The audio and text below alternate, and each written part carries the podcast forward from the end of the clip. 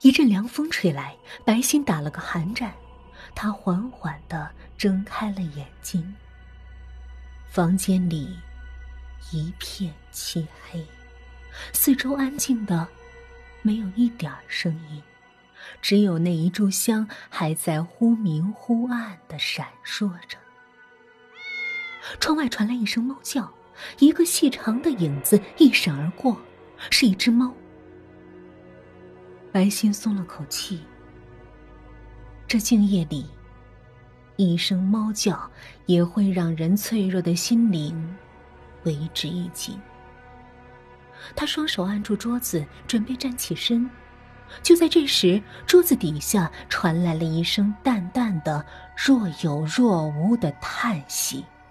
唉，谁？白心不由自主的问了起来。周围。一片寂静，只有不知是四周的墙壁，还是他的内心传来回荡的声音。白心转过身，他太累了，他需要回到卧室休息。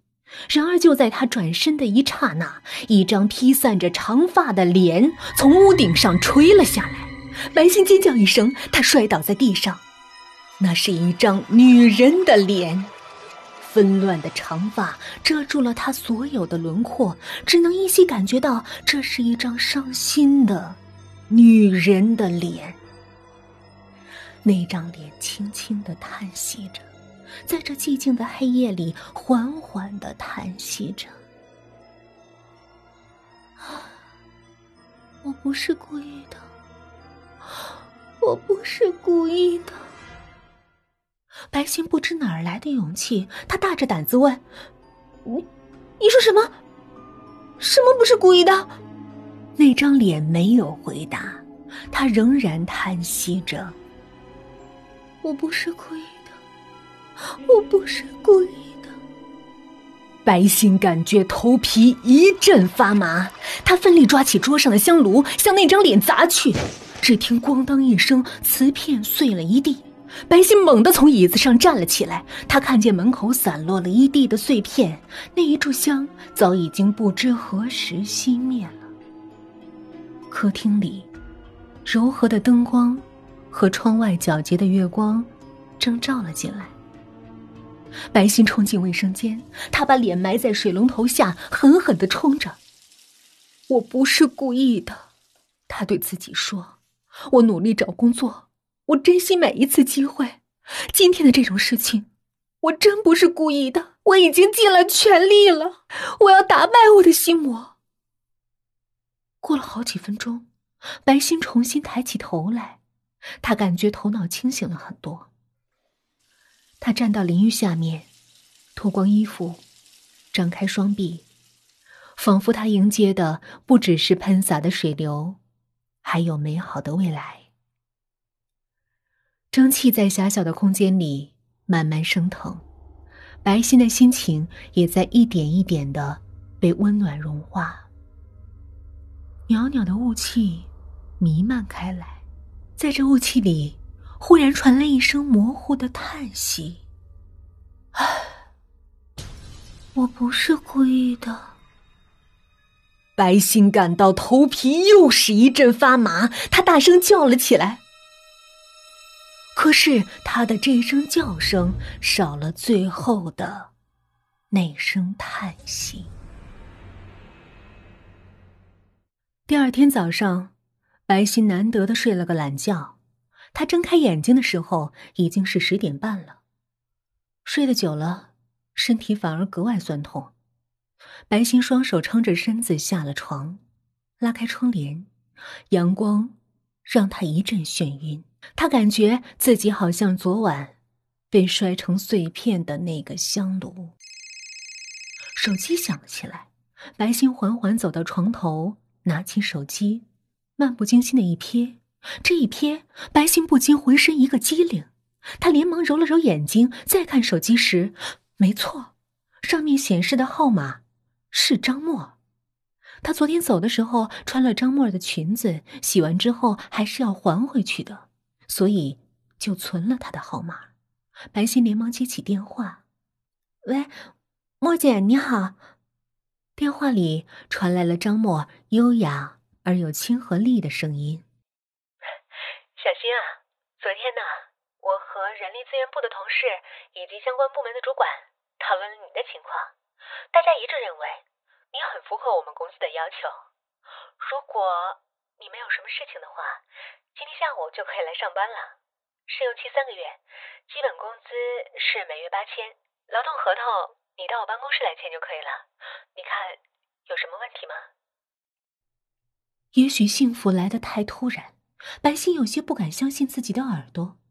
他愣了好几秒钟，才有些语无伦次的回答：“我，我，我，我没问题。”莫姐，谢谢你，真是太感谢你了，莫姐。张默呵呵笑着。谢我干什么？是你的简历和你自己足够优秀，祝贺你，下午见。下午三点半，白昕走进了位于长风集团十七楼的国际市场营销部。他进入这个部门的第一件事，不是学习文件，也不是熟悉业务流程，而是和同事一起喝下午茶。所谓来得早，不如来得巧。他在张默那里报道完毕，刚好是三点二十分。而三点半正是公司下午茶的时间，办公室里有一排像超市货架的食品架，平时是收费的，但下午茶和加班时间却是免费自助。员工的座位都是开放式的，四处装点着绿植和各种事物。白昕站在落地窗前，看着城市繁华的景色，耳朵里传来咖啡机打磨咖啡豆嗡嗡的声音。他不由感到一阵身心舒畅。昨天以来所有的坏心情，都一扫而空。小白，一个一身职业套裙、留着齐耳短发、戴着黑边眼镜的女生走了过来，给。他说着，递过一杯散发着浓郁香气的咖啡。这是卡布奇诺，不知道合不合你的口味。白昕连忙转过身接过，刘主管，谢谢啊，您太客气了，我可以自己来的。这个叫刘云云的女生是白昕的主管，她真诚的笑着：“小白，你刚来公司，我们多照顾是应该的。再说，人力资源部的张总监这么极力的推荐的新人，在我们公司可不多见呢，以后还要请你多关照呢。”白昕连忙谦虚道。刘主管，您过奖了。我初来乍到，大家都对我这么好，我真是受宠若惊呢。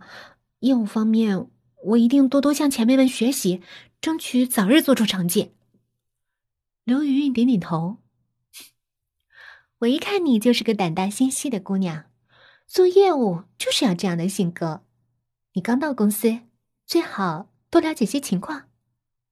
白昕嗯了一声，刘主管。以后还请您多多指教。刘云云忽然神秘的一笑，指教谈不上，不过，他顿了顿，环顾了一下四周，压低了声音说：“你知道吗？我们公司里死过人。”白昕不由一愣，一缕阳光从落地窗里照过来，白昕刚刚送到嘴边的咖啡杯停住了。他感到一阵诡异。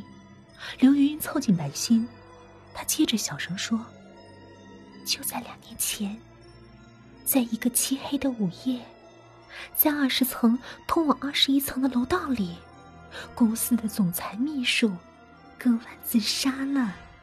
哎呦，那个血呀，滴滴答答，黏黏糊糊，淌满了整个楼道。”刘云云边说边用手做出滴滴答答的动作，最后做了一个水滴的手势，停在了白心的咖啡杯上方，仿佛有一缕鲜血正滴在白心的杯子里。